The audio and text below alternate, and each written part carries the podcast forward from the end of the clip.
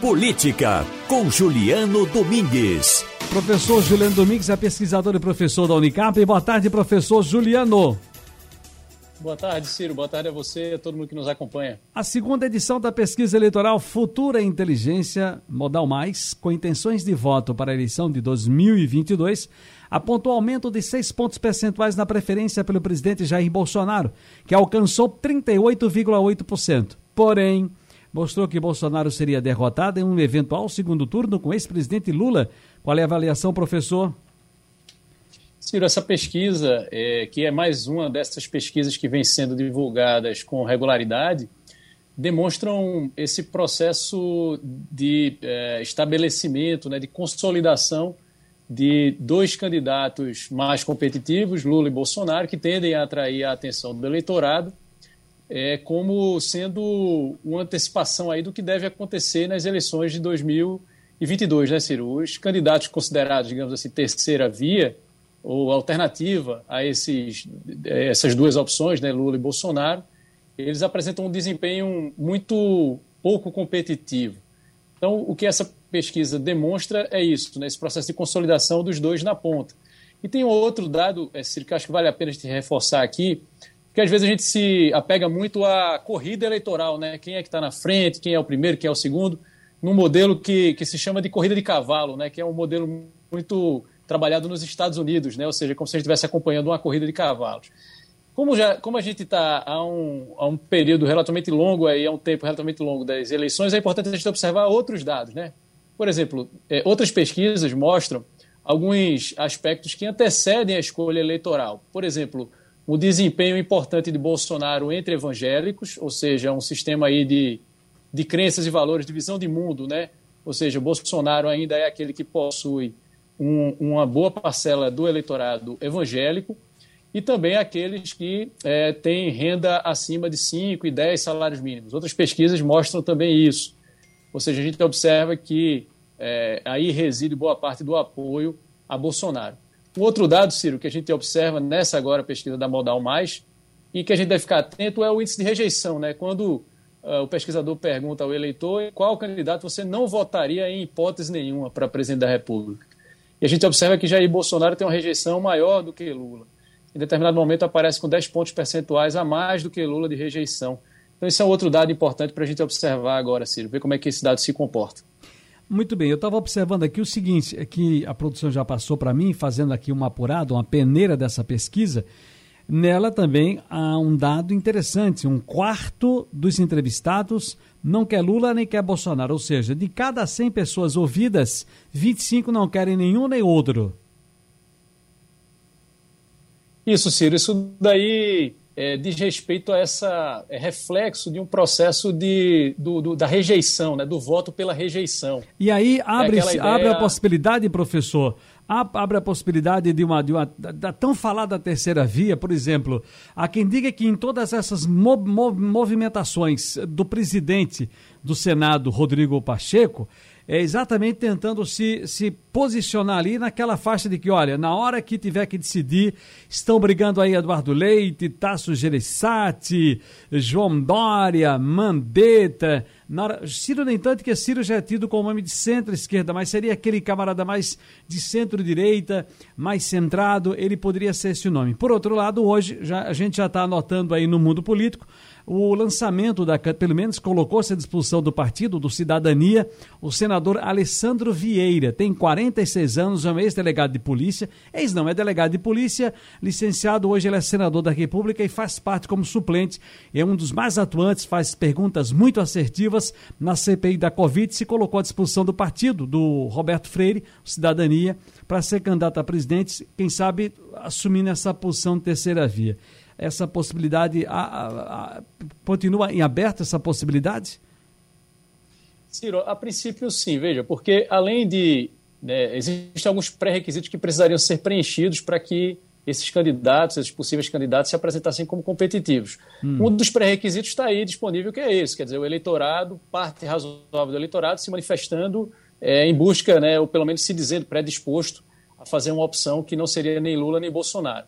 Mas para isso é preciso que haja também alternativas que tenham capilaridade, que sejam conhecidas do eleitor e que é, a gente pode dizer, numa linguagem mais simples, que empolguem o eleitorado, né?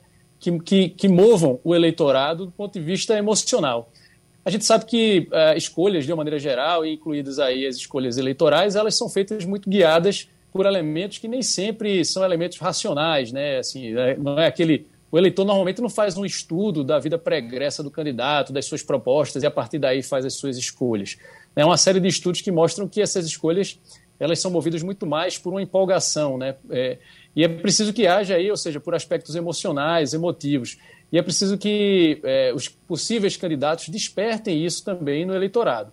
E aí, dois candidatos que acabam, né, embora o eleitor se coloque ali dizendo que gostaria de uma terceira opção, mas é, é, o que as pesquisas indicam até agora é que os candidatos que movem o eleitor nesse sentido, né, que conquistam o eleitor, são Lula e Bolsonaro. Então, quer dizer, existe sim uma parcela do eleitorado disposta a votar numa terceira opção, mas essa terceira opção precisa é, aparecer e se mostrar viável a tempo de se tornar um candidato competitivo. Caso contrário, Ciro, Ciro a disputa deve é, se restringir a esse voto da rejeição. Né?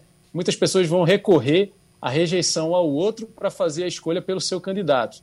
E aí, é, caso não surja alguém né, que nesse curto espaço de tempo se mostre como competitivo, no final das contas o que vai prevalecer vai ser ou voto antipetista ou voto antibolsonarista. Eu estou correndo agora com o tempo, mas eu queria perturbar um pouco mais aqui o nosso professor, tomar mais um pouco do seu tempo. Uh, primeiro, mandar um grande beijo aqui para a nossa Isli Viana, que está nos dando, nos dando a honra da sua audiência e que te manda um grande abraço nesse momento também. O professor e, e, e, e advogado Radilson Calazans também nos ouvindo agora. Muito obrigado, está nos acompanhando e dizendo que está aqui atento a essa conversa interessante. Eu queria só puxar mais aqui, não está no script do professor e eu vou aqui é, chamar nessa, nessa história. Dois pontos. Primeiro, muito se falou, e aqui a imprensa também tem falado muito nos últimos dias, sobre as questões de Bolsonaro com o Supremo Tribunal Federal. Muito mais dirigidas ao Alexandre de Moraes, ministro Alexandre de Moraes. E a outra é do outro lado, é de Lula fazer as comparações. Lula e Bolsonaro foram falar que Lula estava no Ceará, e aí fecharam um pedaço de uma praia onde tem a casa lá do governador Camilo Santana, que estava hospedando Lula na praia de Picos, dos Picos. E ele foi para a praia tirar foto com a mulher, com a namorada, a Janja, e que Lula estava lá querendo fazer, já anunciando que vai regulamentar, regular a, a, a imprensa. E aí, o, o, eleitor, ele vai levar esse caldo, isso está sendo aí é, observado realmente pelo, pelo, pelo eleitor, né, por aqueles que fazem parte realmente da massa que no dia da eleição vai decidir quem é o candidato, essa discussão do presidente com o Supremo Tribunal e Lula regulando a imprensa, esses dois pontos vão para a discussão, para análise do eleitor, professor? A princípio não, Ciro. Essa, essas são pautas que é, por exemplo, no caso da imprensa, é, interessa muito mais aos empresários da radiodifusão, e no caso é, do embate entre instituições, interessa muito mais ou aos atores políticos que participam né, do cenário, ou então a mídia em geral, ou investigadores, né, cientistas políticos e pessoas das ciências sociais. O eleitor está muito mais preocupado com outras pautas e isso aparece, inclusive, nas pesquisas de opinião, incluindo essa última divulgada que a gente se referiu no início da nossa conversa, da Modal Mais, em que ao eleitor é perguntado qual é o principal problema do país, ou o que é que ele esperaria de um presidente da República. E o eleitor afirma combate à corrupção, depois vem questões relacionadas à, à fome, a desemprego, segurança pública. Então o eleitor ele está muito mais preocupado com essas pautas do que pautas relacionadas ao funcionamento das instituições ou regulação é, da mídia. Né? As preocupações são muito mais voltadas para uma melhoria da qualidade de vida, Ciro. E aí, ainda mais nesse ambiente de pandemia, né? São várias as pesquisas que mostram que a preocupação do eleitor, e isso deve acabar modulando o discurso dos candidatos e pré-candidatos, como já vem modulando, é, vão ser políticas públicas voltadas para a melhoria da qualidade de vida. Né? E aí isso diz respeito a políticas de geração de emprego e renda e redução de desigualdades, que são questões que ficaram ainda mais evidenciadas, né, necessidade de soluções agora nesse período de pandemia, Ciro. Então, essas pautas, elas, de uma maneira geral, elas não são condicionantes nem um pouco do voto do eleitor, Ciro. Para fechar, ouvinte também nosso, né, ele que é auditor da Fazenda, nosso querido Célio Cruz nos ouvindo nesse momento, um grande abraço para ele também. Professor Juliano Domingues é pesquisador e professor da Unicap, mais uma vez, muito obrigado, um grande abraço, até a próxima. Eu que agradeço, Ciro, um abraço a você, a todo mundo que nos acompanha aí, um abraço.